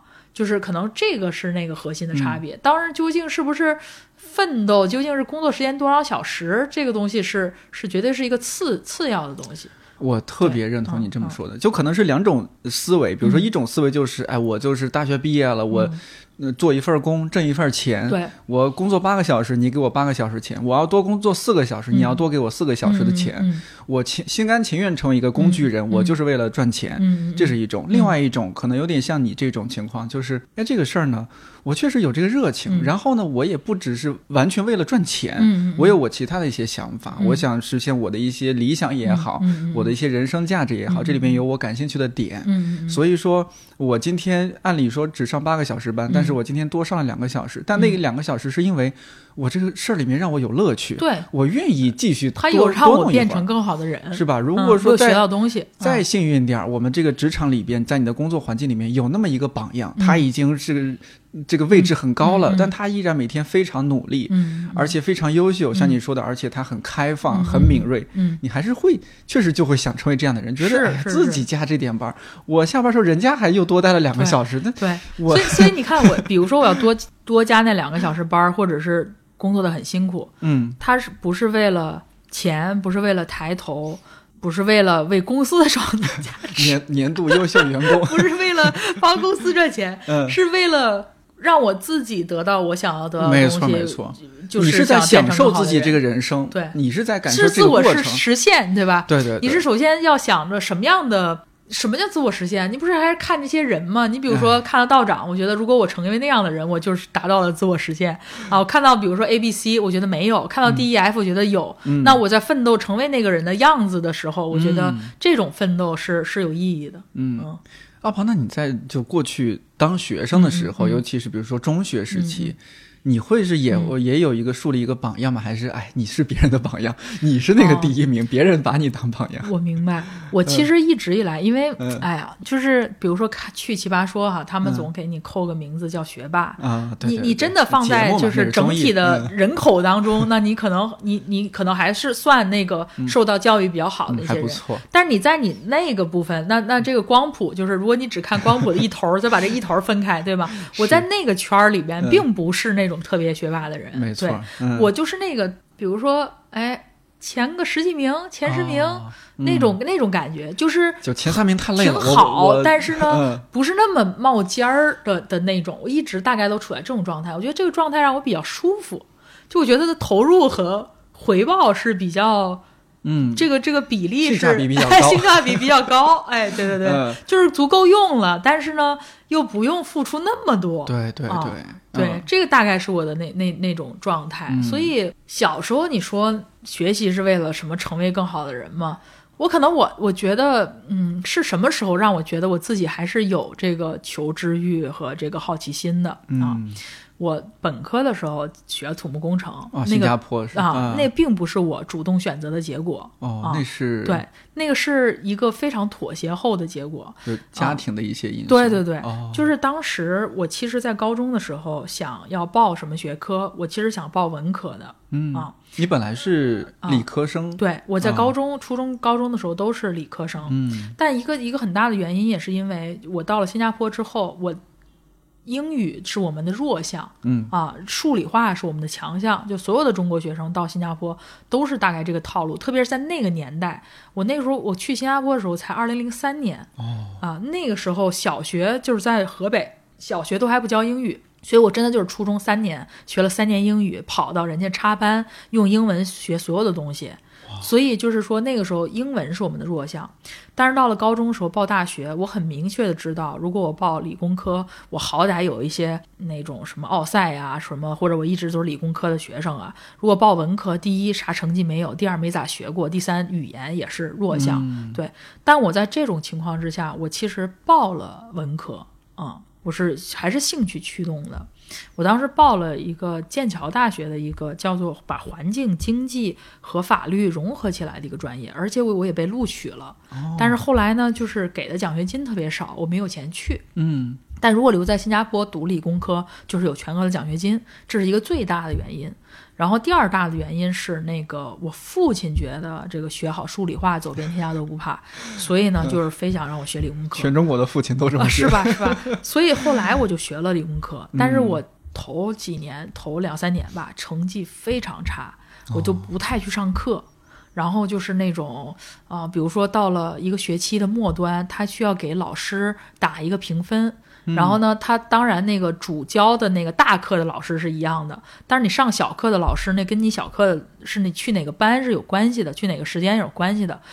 然后呢，我在给那些老师打分的时候，我根本就不知道我该去的那个班是哪个老师，我都不知道五个、五个 tutor 摆在那儿，我根本都不知道不知道给谁打分，就不知道谁是应该是教我的，就是这种都到这个情况了。当时我就很怀疑，我是不是丧失了我的求知欲啊，丧失了我的上上进心啊之类的。嗯但是后来呢，到了大三的时候，我遇到了一门课，它是教那个交通规划与政策的。哦，它其实就是怎么设，比如说像像新加坡现在很很多了都在做，比如说我们限车的这种政策，无论你是摇号也好，嗯在新加坡是拍卖。哦然后比如说这嗯个有那种市区的拥堵税，应不应该征这样的税，怎么的征？然后我就学到了这样一门课，嗯然后我整个人就是就变得特别有有有兴趣，而且到那个时候大三大四的时候，我们可以选其他专业的课。一般说学校说，如果你选其他专业的课，你是有三门可以免计入成绩。但是我都是计入成绩的，因为我其他的课要考的比 本专业要要更好，嗯所以在那种时候，我发现我会自己特别愿意坐到那个教室的前面儿，然后真的有就不是为了学习，而是真的有兴趣去去听的。包括我去上了那个政治学的课，然后像那个釜山什么那个、嗯都是那个时候学的。哇 The End of History、这这种都是那个时候学的，包括去学日语课等等。嗯所以我就发现，那我还是有这个求知欲的。嗯所以在没有兴趣的时候，啊、我的成绩就就非常烂，我也不会说啊、我要这个成绩而去真的用功啊。但是当我遇到有兴趣的东西的时候，还是会很很很很很努力的。就很兴趣驱动型的这种人。是是是，嗯所以也说我嗯现在就是也是在就是找兴趣嘛。真的遇到兴趣的时候是不怕辛苦的，但是没有遇到兴趣的时候就非常嫌辛苦。嗯，嗯，但是。就像你土木的那些课，嗯你如果没有兴趣，学的很差，你嗯你会觉得很挫败，还是还好，嗯我就我当时肯定小时候嘛，肯定不如现在心态这么好。当时嗯就觉得自己很倒霉，非得在这个系，就觉得恨天恨地恨我爸，就是我为什么要在这个专业？嗯，对，但是的对，然后当当时就可能会从，就是我也没有躺着，我可能就是当时其实时间花在辩论队特别多。哦，对对，打啊打好多辩论，对，嗯。我觉得辩论队有弥补我很多这种教育上的 主课上的缺失，就包嗯。括无论是通识教育也好啊，然后很多这种文科的东西啊，嗯。各种各方面的这种这种啊，对，啊人文地理啊，都是嗯。从辩论上弥补的。还是这样的话，这些东西可以给你很多信心嘛，也交到一些不错的朋友，不会那么孤独，对对对对，对。是吧？对。要不然天天去学土木那些不感兴趣的对对课，对，男生又多，嗯，可能朋友也有其实我们男生女生挺挺挺平衡的。是吗？对我们哦，那可能不太一样。对。反正我读书那会儿，我们学校的那些嗯土木专业，啊，有一个班就会我们叫光头班什么的，哦和尚班，哦。就一个女生都没有。哦，我们还好，挺挺平衡的。哦。对，我而且我们平时玩的那几个人，就女生还挺多，而且他们现在都还在继续做土木都还不错专业的那种工作，有那种设计师，有跑工地的，都是女生。哇，真所以这也是为什么我觉得，嗯就是有国内有一些对女生在土木从业方面的限制，其实是性别歧视。所以我觉得就是兴趣嘛，还是说这个东西是进是我这这个我特别认同，嗯而且我我也是这样的人。是吧？对，嗯我是文科生，嗯而且是理科。我好像之前在节目里也说过，就理科特别差，哦而且是我一旦说觉得对什么东西不感兴趣，就完全碰都不想碰。我高一结束的时候，作为重点班的学生，我物理打了十九分儿，就后来就看到物理老师都不敢打招呼那种。本来之前关系还不错，我觉得像咱们这种人呢，嗯我自己的这种生存之道就是说，你要善于找到自己的价值感的来源。嗯，对，就像你刚才问我说，你这主课这么差，会不会很挫败？嗯我觉得就是从其他地方找这种找一些对，无论是辩论也好，还有嗯那个时候做很多社团。啊，对对对对嗯对对，我是就是各种社团的那个主席啥的，带着大家干这干那的，嗯包括就是干一些，比如说其他人不理解你为什么要这么干的事儿啊。我觉得焦虑的一个来源哈，就是我们都用一个特别一致的标尺去衡量所有不同的人，我们把嗯那么多不同的人都放在，比如说用一个用模子里，一个对一个用金钱、用用用地位，嗯啊，用这样的东西来衡量，所以造成了社会整体性的这种焦虑。如果我们衡量人是多元的，我们承认人的价值是多元的，那那样就会减少很多的那个问题。其实新加坡也是一个非常传统的儒家社会，哦所以也会有这样的问题。我有一个学妹，她当时从新加坡读完高中之后就去了美国，嗯然后我当时问她，我说你感觉怎么样？她说特别好，原因就是说他觉得那边有就是多元衡量人的那种体系。嗯，你比如说，他是一个跳街舞的，他是一个有点有点像男孩子气的女孩子，但是留着长发，哦然后跳街舞，然后感觉他在新加坡的时候就总有点异类那种、嗯那种感觉啊。但是他到美国之后，就是跳的风生水起的啊，就啥都不耽误。他就觉得他在那边觉得更更自在一点，觉得没有被用特别统一的标尺去衡量。找到自己的兴趣所在啊什么，嗯嗯这是还是有讲究一些运气啊，或者说什么。大部分人我我接触到的，嗯很多人觉得自己看什么都觉得无聊。我觉得这个、嗯这个关键在于，我们衡量这个价值的可以再多远一点儿，嗯。都不见得说你有一个叫得出来的兴趣，且你把它干得很好。嗯。就哪怕这个人，比如说是一个很有耐心的人，嗯。嗯，哪怕这个人是一个很哦懂得无条件爱人的人、嗯。啊，然后这个人是一个比如说不焦虑、焦虑水平很低的人，这也是一种天赋。这都是我觉得这都是就是认可这个人的理由。比如说他是一个很呃冲劲儿十足的人，行动力很强的人、嗯。啊。有些人比如说他行动力不强，但是他是一个想问题很周全的人。啊，我觉得这些东西他不不需要划到成就层面，但都可以被我们认可为是这个人值得承认啊，值得呃，就是就就都是一种价值吧，都是这个人很特嗯。殊的一种、嗯。一种能力和才华。你。这让我突然想到，就是嗯。经常被商业里边举烂的例子，就是《西游记》的团队，哦。四人是吧？哦这四个人，比如说，哎，为什么猪八戒这样的人能进来，沙和尚这样的人能进来，你干嘛不给他三个孙悟空啊呢？但是你说，要是没有猪八戒，这西行之路多么无聊啊！就是就是。是吧？就是，这就像我们在玩王者荣耀的时候吧，你这五个人也得有有有输出有辅助，嗯，然后但是呢，现在、嗯现在有的时候我们就觉得好像功劳都在输出，然后看不上辅助啊。嗯我觉得就是这样的一种这种心态应该转变。嗯这个团队中的每一个人发挥了他们应有的这个职能，他们都是同等牛的人。嗯，你觉得你相比小时候、嗯中小学时候，嗯你你自己变化大吗？性格呀，包括有没有想过你会嗯在现在这样一个行业，哦，呃，现在这样一个从事的领域，其实我小时候还挺那个人来疯的。我觉得如果说 挺闹腾的。挺闹腾的。然后如如果说小时候想说我现在成为一个在舞台上的行业，我觉得好像也不意外。哦我小时候我们家就特别可能类似小学的时候吧，小学我们家住在一楼，然后一楼那个。窗户外面有一个防护网，嗯就是我是可以钻进去的，对，啊然后就是那么大的有一个空间，然后呢，下班的时候就会下班时间就有叔叔阿姨就是回家路过那个窗户，我就是会在窗户里面给大家表演节目的那种人。这个等我稍微就是成为少青少年的时候，好我都羞耻啊我对我都我都没有办法理解我当时为什么会这样。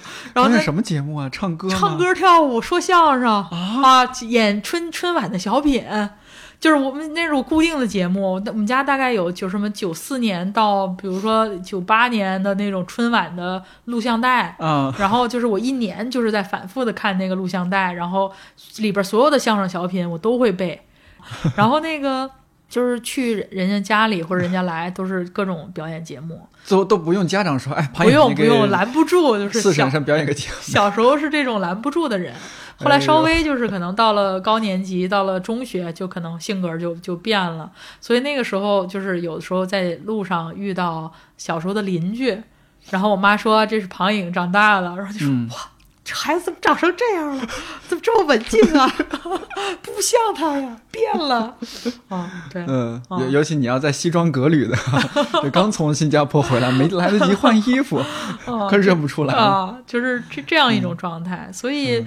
这个社会的一些规则还是会是限限制人的天性啊。就是如果我嗯现在再去，比如说要从事表演行业，我觉得我一定需要那种表演训练里面有一个环节叫解放天，性，你不需要吧？我觉得还是需要的，稍微有点儿跟那个小时候那个那么放得开，还是不太一样。收回去了点，嗯，对对对对被这个社会给规打、毒打规训了，嗯规训。了是吧？嗯。我看你之前还说过，说你的人生偶像是赵丽蓉呢。那就是那个时候嘛，那个时候我就真的是想做弹个就是弹弹个走，走，对对对对是吧？就我跟甄五五步一招手，哎，对六步一。对下腰，对对对对，啊，嗯我跟我跟詹青云在这方面还就是挺有共同兴趣的，是吗就我们平时嗯聊着聊着天儿，可能就接上了，你知道吗？哦，就是都九几年春晚就接上了，对，就是这样年轻。朋友接不住的。对对对，年轻朋友接不住，都是都是小时候特别特别想干这个。我觉得我们那儿廊坊是群艺馆有一个可能初级班，然后啊我觉得优秀毕业生，但是人家初级班儿完了就没有了，嗯所以我觉得这也是小城市稍微有点有点限制人的一个。对，嗯然后后来就就没没有这个没有这个机会了。后来去了新加坡就更没有了。新加坡是一个，呃，你还别说，你就是想要尝试，有嗯很多在这方面有非常有天赋，甚至是有被证实了的才华的人都嗯没有什么施展的空间，因为它是这个经济体实在是太小了，它的市场也太小了。所以像这种奇奇怪怪的行业是撑不起来的。就像我有朋友就是唱歌唱得很好，但是在新加坡就是没没办法，没有这个市场。你青春期追星吗？追呀、追谁呀？追多了。刘德华。啊，那倒没有，啊那太老了。啊，没有啊，，我追刘德华的太老了，还好吧？很老，就对我、啊，我还追呢。真的吗？我追就是周杰伦、哦五月这天，周杰伦在我心里边排第一是吧，对是吧？嗯，我最我小时候应该真的有呃比较追星的感觉，就是从周杰伦开始的，就是那种哦。墙上都贴的是周杰伦的海报，然后过生日收到个 CD 特别高兴，或者是那个时候就是我上初中的时候，那时候还是听磁带呢。嗯，那我也是，是吗我也是，咱们没差几岁。哦，这样啊，好吧。然后就是那种那个那个时候磁带也就个十块钱、十五块钱，但是那个是一个大笔的、比较大笔的开销，就是你得攒几天的这么，看起来，你买的啊是正版，是吧？我真的我买正版。我现在想起来，我那时候上次那个重塑雕像的权利那个乐队来嘛，啊啊我们就聊起来过嗯去买磁带一些回忆。嗯，我说我那时候就听周杰伦，然后五块钱一盘磁带，啊他们说五块钱一盘，肯定是盗版盗版。版，盗版，最便宜的也是十块嗯，啊。我我后来就是等把周杰伦这批海报撕下来，我好像就是追星的那个嗯年龄也都结束了。啊，你去过他演唱会吗？去过。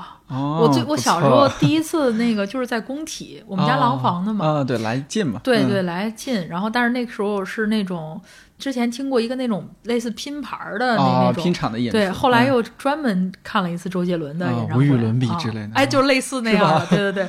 然后是我爸送我过来，然后是哦让我妈跟着我进去，她没进去，她在门口等着。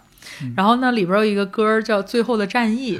然后它前面这个播那个防空警报是那个歌的一部分，啊，对对对，然后把我爸跟旁边蹲着，还有另外一个爹在外边等着，然后俩人给吓得说这出事儿了啊！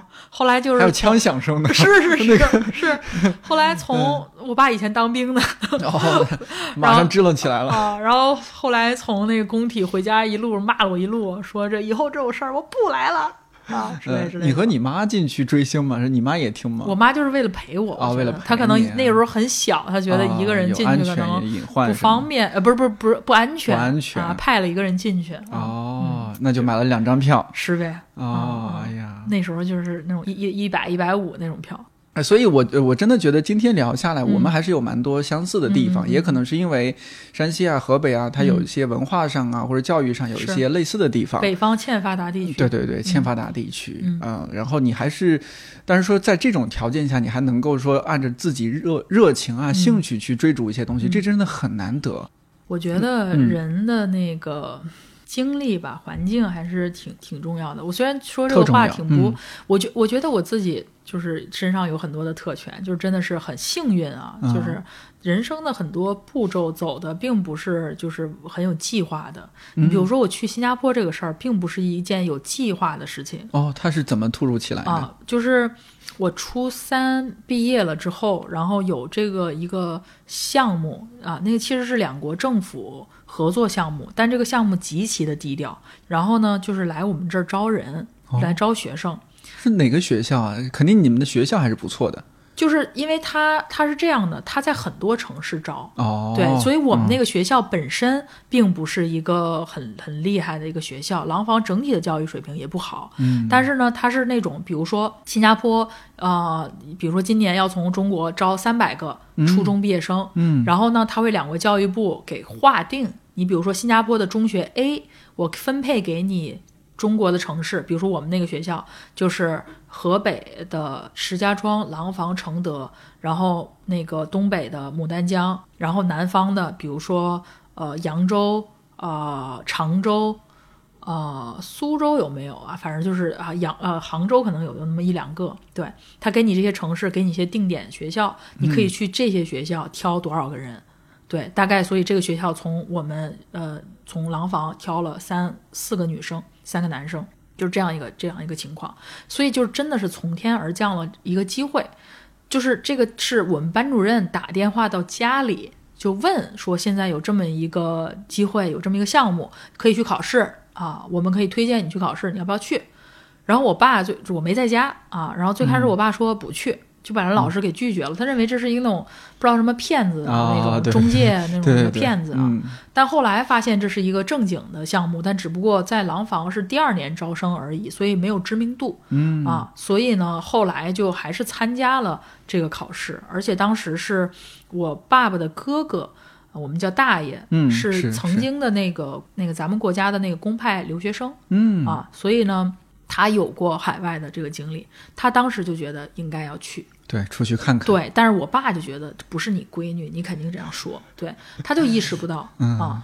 然后，然后我大爷对我爸的评价都是说，他还算是一个有有能力的人，也是一个很上进的人。但问题是，他从来都在廊坊这样一个小地方，所以他的眼界非常受限，他没有见过外面的世界。他觉得他现在这一套就是宇宙真理是啊，对，那是因为他眼前只看到这个东西，就是所以他是很鼓励我们走出去看看其他的东西的。嗯对，当时是由于他的这个建议吧，还是去参加了这个考试，最后就就就去了。所以这完全是一个未经计划，就是一个非常突如其来的一个事情。但我觉得这确实在某种程度上改变了，极大的改变了我的人生轨迹。没错，对，所以新加坡那边的整个的教育体制是比较偏。呃素质教育、综合教育吧，比如说，他从初中阶段开始，你的那些社团的成绩什么的，是要计入你升学的考试的。哦，啊，然后呃，然后狂打辩论，对，就学的东西也会更更加广一点儿，虽然没有国内那么难。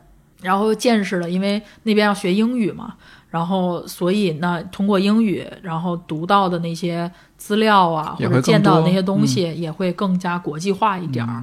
对，所以就是这么一系列的阴差阳错，我觉得我有见识到很多可能原本比较难见识到的东西，它对人的那种人生观、世界观的形成，肯定是有一定的影响的。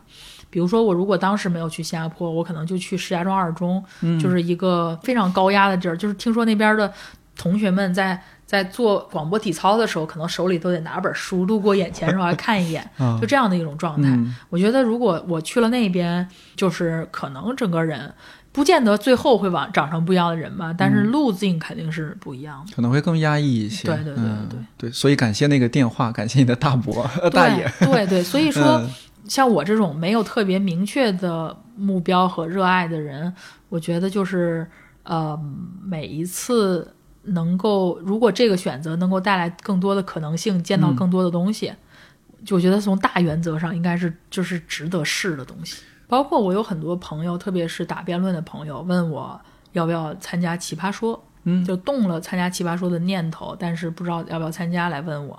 他们很多时候都疑惑是，我能从这个东西里边得到什么？你你确实也得不到什么，你能得到什么呢？那是后面的事情，对不是一开始冲着这个去的。对，而且你也得不到，就是你确实，你如果你只看那种非常现实、嗯非常实际的东西，这个东西大概率会会让你失望，因为你从里边那么每季那么多选手走出来的，能够通过广告赚到钱的没有几个，这是一个头部效应非常严重的一个，对吧？对吧？啊，大多数人炮灰，对你放了就是就是炮灰，嗯你花了时间在里面，你有这个知名度一点儿，然后能干嘛呢？就是说，如果你真的是以非常实际的产出来衡量这个事儿的时候，它确实没有什么实际的产出，嗯，但是它有很多无形的东西，你的整个的体验，你在这当中遇到的人。你哪怕你在那个站在那个场上，感受到不同的说服方式，你感受到一个讲段子或者煽情的人那种力量的时候，他对你的整个的反思，然后你的学习有非常多软性的东西。哪怕这个经历本身就是在现场看《奇葩说》会比在电视上看《奇葩说》精彩至少两倍。哇，对，就哪怕我就觉得，就是作为一个爱辩论的人，我哪怕就是现场让我能够从头到尾的坐在现场看这个节目，我就觉得我来这一季是值的。值了。对、嗯我就是这样的一种一种心态。那后面无论是认识的人，包括道长，不就是因为奇葩说认识的吗？嗯对对然后这那认识道长才会有现在的这个、嗯这个这个这个节目，对吧对、嗯对，然后才会认识这么多人，才会现在每天跟不同人聊天儿，对吧？对，我就是觉得是好有是有意思的一的东西。对，那这些东西可能它会不会转化成什么东西，这其实不太重要。像你你对像你讲的，对，嗯但是它那个可能性本身和和他这个经历和这个体验本身，已经是钱都换不来的东西了。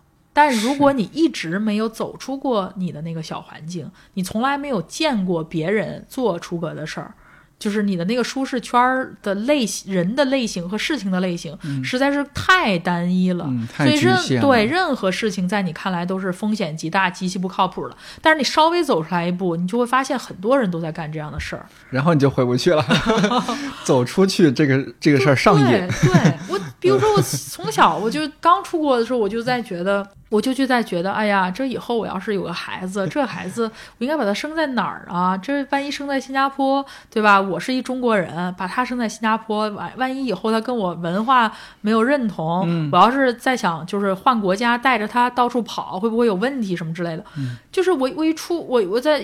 比如说耶鲁那边遇到的同学，他们很多，我觉得这个疑问在他们的上一代就已经解决了，解决了，就已经经历过了。他们自己就是这样的家庭的产物啊。你只不过说我在廊坊，我是不可能看到这样的家庭的，因为这样的家庭他不会留在廊坊。对对对，所以说就是有很多你你或者是我。我在有时候在机场，你比如说在迪拜机场转机的时候，你会看到那种印度人或者什么人拉家带口的，就是搬家往美国搬啊，这种这种，你会觉得哦，他们可能在上一代或者什么已经，或者他们他们真的有有有有有经历过这个东西了，这不是一个很大的事儿，只不过在我长大的地方，这个事儿很很新鲜。你真的要到了大城市，你会发现人家前一代两代已经完成了这个过程。嗯，所以就也越来越没有那么慌了。对，能够看到，就无论是上一次还是这一次，我见到你，都甚至是觉得你是一个更加气定神闲的状态。主要是你这屋的氛围好。感谢今天的无印良品的从容精油，是吧？给你我还直接品牌都打广告了。欢迎无印良品入驻，来点广告费啊！没有，呃，因为咱们这期节目上线的时候，差不多是二零二二年的一月份或者二月份，是一个新年的新开始。就每当这个时候，虽然说这个这次疫情大大出乎我们几乎所有人的预料，没想到它能够延续这么久，因为 SARS 也就几个月嘛。那这两年大家的生活也发生很多变化，也许有好的变化，但是我们看到的更多是不太好的一些影响和变化。隔行如隔山，你做管理咨询啊什么，你刚刚也说接触的也比较多，各行各业。呃，我我们那会儿也说到，比如说年底这大厂裁员啊，还有大家说的什么三十五岁定律啊，互联网公司的什么，就是这种不安定感。我想啊。在二零二二年应该依然存在，而且由于这长达两年的这种疫情的影响和压抑，可能人的心情会也会进入一个新的阶段，但它真的不一定是更加平和了，可能是更焦虑了，可能是更抑郁了。咱们先说点实在的，比如说，呃，这个，比如说二零二二年，不管大家转行啊，或者说进入一些行业，呃，从就你的接触和观察而言，有没有比较建议年轻人？或者说，分别建议年轻人和中年转行的人去 去做的，阿胖可以给到一些建议。我可以稍微说几个，但是这个东西真的不是一定的，不见得对每一个人都适用，大家自己挑拣着听吧。对对，咱就是参考，是吧？啊，我我第一个觉得说，不断的学习，嗯。啊，还是很重要的，终身学习还是很重要的。这是我最近在工作中的。就是看了新加坡的经济，这个之后得到的巨大的体悟啊。但什么叫终身学习呢？其实这个词儿有点大。就是比如说，我觉得我大学毕业了，我完成了这个学习的状态，我下面是一个工作的状态或者输出的状态。又或者是比如说，我在我这个岗位上已经做了三年了，我干得不错，我就可以继续用我这一套东西去面对我这个未来的这个工作。那或者是比如说我在生活中，我现在找到了一个比较舒服的状态，那我就要一直用这样的心态去去面对未来。我觉得所有的这样的心态都是都都不行，这是我自己的反思哈。嗯，就是说，因为是这个东西是在不断变化的啊，我们其实应该不断的就是学习。嗯，你比如说呃，在管理上面啊，对吧？在在在你工作上面，很多时候什么让我们在过去成功，会让我们在未来失败。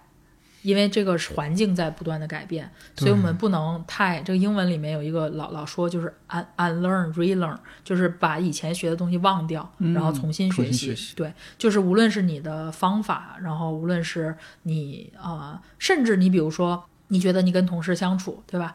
你现在可能是你的同龄人啊，过一阵子他有可能变成有九零后、零零后进来啊。不要觉得以前对八零后的那一套，在九零后和零零后身上就就就是有用的，嗯啊，你不要觉得他们那一套心态，就是他们的思考问题的方式，就是啊不可理喻的。然后一说，哎呀，我不懂。然后就是那些年轻人在想什么，我不懂，就不要以这样的一种心态，在这就是把这个事儿就给糊弄走了，就觉得这个事儿跟我没有关系，或者说我都不屑于去去理解他们，或者说呃我不需要理解他们啊。但实际上，如果你让你在这个世界上永远都都跟这个世界还是同步的话，就这些东西还是要还是要不断的在在更新换代自己的，无论是软技能也好，还是还是硬硬的技能也好。你比如说，如果我们说说硬的技能，比如说现在很多所谓数数字化转型啊，你传统行业怎么怎么去利用最新的这这种知识？你可能这么这种这种方式做了很多年，但你比如说举个例子啊，嗯，你比如说从电商。那种你可能以前从传统卖啊，到进了传统电商，到现在对你比如说怎么通过短短视频频带货，对吧？嗯通过直播带货，对你不就是新鲜事物？不是说哎呦现在都那个了啊，他们都你或者有些人呃觉得像短视频平台都是很这个嗤之以鼻的这样的一种状态，都觉得都是很 low 的人才在上面，嗯啊，但但其实如果你真的上去看，它不见得有你想的那么 low，, low，那么嗯对，而且确实有大量的人都在拥抱这个东西。那这个里边有什么你能够为之所用的？对我觉得就是这些东西也可以敢于去探索和尝试。这是几是几个例子哈，或者是说，比如说我在某一个地方做的很好，然后不断的往上走，然后呢，是不是就代表我好像很厉害？我觉得没有，这只是在这个地儿。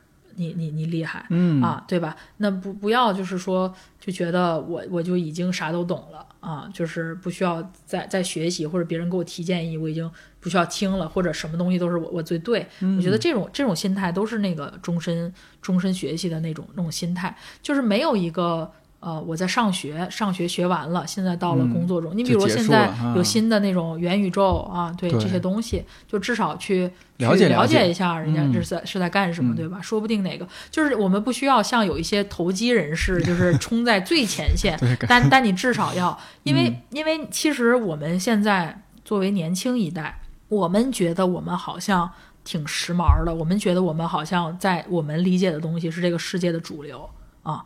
这个只是因为我们年轻，嗯，并不是因为我们厉害，是因为我们第一次学这套东西的时候，就是我们在一张白纸学一套东西的时候，这一套东西恰恰现在在被应用啊。如果你看我们的父母那一辈，有时候你觉得他们很 out，有的时候觉得他们已经跟不上时代，过于古板。他们当时学的那套东西，白纸一张时候学的那套东西，他如果五六十年他都还抱着不动的话，他就会变成他现在的那个让你看不上的样子。嗯，所以，如果你觉得你现在的这个东西，你并不是现在这个东西永远都是好的，只是因为它现在赶在这个时候。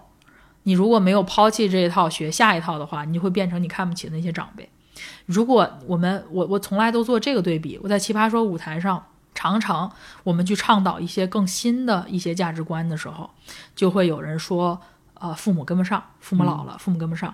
啊，那个其实父母有有多大？我自己的父母，我都三十多岁了，我父母还快到六十，没到六十。蔡康永可能都比我爸大，嗯，但是为什么你你那他们能够在对那儿你为什嗯么刘晴老师，为什么蔡康永老坐坐在那儿？嗯为什么道长坐在这儿？这个都可以。下面其他说很多观众都是这些人的，都可以是下一辈的年纪了。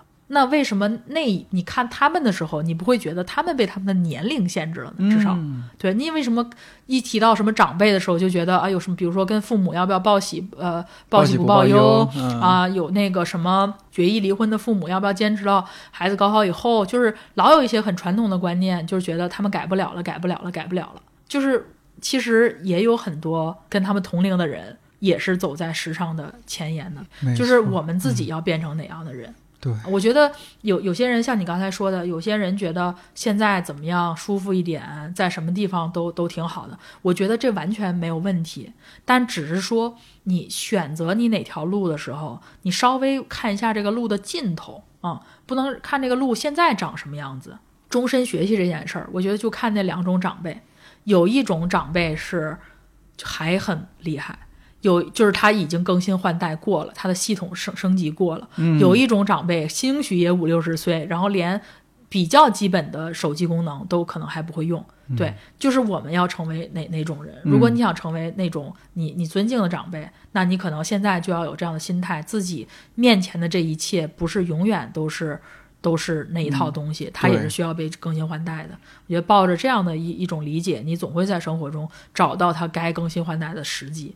啊，所以这终身学习，我觉得大概大概是是是是这个嗯，意思对，这个很清楚了，我觉得。OK，然后嗯第二个呢，我觉得肯定还是要，这咱们刚才也说过了，我觉得还是要多元价值观。我为什么有一个主业一个副业？啊、这个刚才说的理由是一个理由，另外一个理由，其实我觉得有两套轨道或者有两个平行宇宙，其实比较有利于人心态好。就你比如说，我我在我在我在这个管理咨询上面做的不顺的时候，嗯啊，我会觉得，哎，我我还有另外一个东西，嗯啊或者是我在另外一个东西上，你比如说发光发热呢啊，嗯我做的 不如谁那个什么，比如我做的这个不温不火的啊，没有就是啊怎么着大红大紫，我觉得那我也不需要那个东西，对吧？嗯就是我我也不靠那个东西吃饭，我只需要做到我啊。就是你比如说我，那我是管理咨询顾问里面，可能可能辩论辩的最好的，我不知道，就瞎说的。嗯对，所以就是这个东西稍微给了我们人一个一个空间吧，嗯啊，差异化优势能够让你保持情绪稳定之类对的。对，就是能够呃没有那么容易，就是如果眼前是你唯一的选择、唯一的路，你就更容易被它打击或者是，对。但是实际上，如果说你还有另外一个东西的话，自己比较容易容容易跳啊，这样容易有利于自己的这个自我价值感的不受打击。我觉得这也是一个小小技巧吧。嗯我觉得可能真正厉害的人，甚至不需要这么干，都可以做到，就是很很很稳定啊。对。对，当然，我觉得这个是也也许对没有达到那个境界的人的一个方法，嗯，就稍微有点与与众不同的地儿，然后那个东西还能给你提供一个备选吧。那比如说，如果具体一点，一些行业呢，有没有建嗯议说，比较建议大家去往哪哪些行业发展发展哎啊呦，？这个可不敢说，这可不敢说，这个可不敢说。但是我，但是你从技能哈，嗯其实其实现在我我们真的专业专业做这这方面的，我们现在不会太讲以职位为框架的培训，嗯，我们会讲以技能为主的培训，因为职位啊、你的岗位在与不在，你的岗位如何变化，这个东西是变得更快的。是的，是这个东西啊，对，所以你如果培养一个人为了哪个岗位，这个事儿是很不稳定的啊。嗯，但是呢，如果是以技能，你今天说的是你你需要什么样的技能，然后你拥有了这样的技能之后，其实你可以做很多岗位啊。所以我们强调的更多的是是技能。那技能呢，就是硬实力和软实力都都很重要，包括软实力里面的类似团队合作，嗯啊，然后沟通对啊沟通嗯啊、那个那种啊，做人啊，对人品，啊，这个硬就是 或者是哪怕就是思辨力，我为什么嗯做这个事儿啊？其实这个也特别就是 problem solving，这也是特别重要的一个一个跨领域的一个技能。我觉得这都是它是硬技能还是软技能，我觉得都可争这个东西啊。嗯对，这东西也特别重要，就是基本上就是说。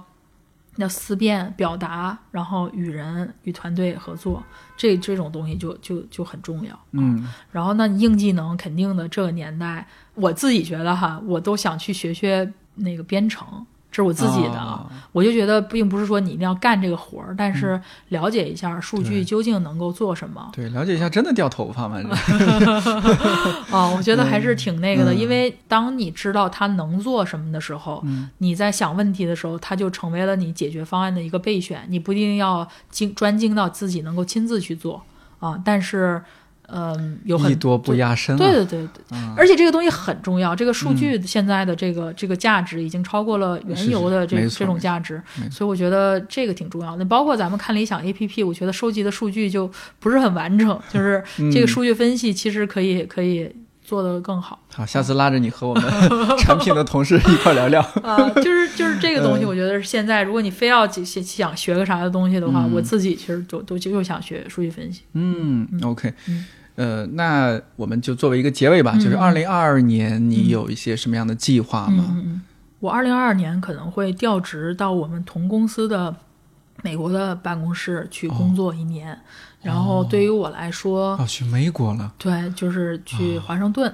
哇，对于对于我嗯。个人来说，我觉得这就是一个呃学习和挑战自我的机会。嗯。也是一个输入的机会。对，但是毕竟只有一年，我觉得在那边见识一下美国这个混乱的社会究竟在干什么。对，然后你跳跳街舞是吧？啊，然后 嗯然后我觉得不同的体验和刺激对人的适应能力和人嗯处理事情的能力，那个都都是有帮助的。非常有帮助。所以我觉得我没可能没有办法把从美国学的那套东西直接的搬回亚洲，无论是新加坡还是国内来用。但是如何快速的适应美国那个工作环境，无论是人也好，对人也好，还是对事儿也好，我觉得锻炼的这样的这种能力是可以被用在各个地方，无论是呃行业也好，还是地区也好。所以大概这个是我二零二二年很大的一个一个事儿。嗯哦，这个事儿也太大了，而且尤其在疫情这样的一种情况下，你像不要嗯命了。对，在我们看来就很出国也很困难啊，大家只能在国内兜圈子，甚至国内也很难去。我也很怕这个事儿，就是这这个我也确实是，嗯，因为非要穿穿好防护服去坐那个飞机吧。嗯，嗯注意安全，无论如何从容，是吧？嗯，哎呦，那那真是 期待哪天我。要是真真真这个确诊了，我一定会告诉大家，我觉得这还是个新闻。嗯到时候去看理想办公室奔走相告啊！赶紧赶紧看一下这个节 节目做完没有终？于有我们认识的人确诊了。嗯，确诊了，我们远程连线一下。哎呦，这段千万不能让我妈听到。我我回国之后，我妈都都连上新加坡都不让我回了，希望我在家待着。儿行千里母担忧嘛，都一样。嗯，是，好，那那就是祝祝福吧，谢谢，是吧？祝福咱们二零二二年都平安。从容啊，还是有收获啊！希望二零二零年还能保持阴性。好，期待二零二二年结束的时候，二零二三年吧。嗯嗯呃，当你回国有机会，我们再录一期，到时候、呃聊聊看好啊、看到时候什么样的状态，再回来。对，又发生了什么样的故事、嗯 o k 谢谢阿庞，谢谢点点嗓，提前祝你过年好，提前祝你过年好。也不知道现在这个这个播的时候是不是已经过年了。快，估计是。哦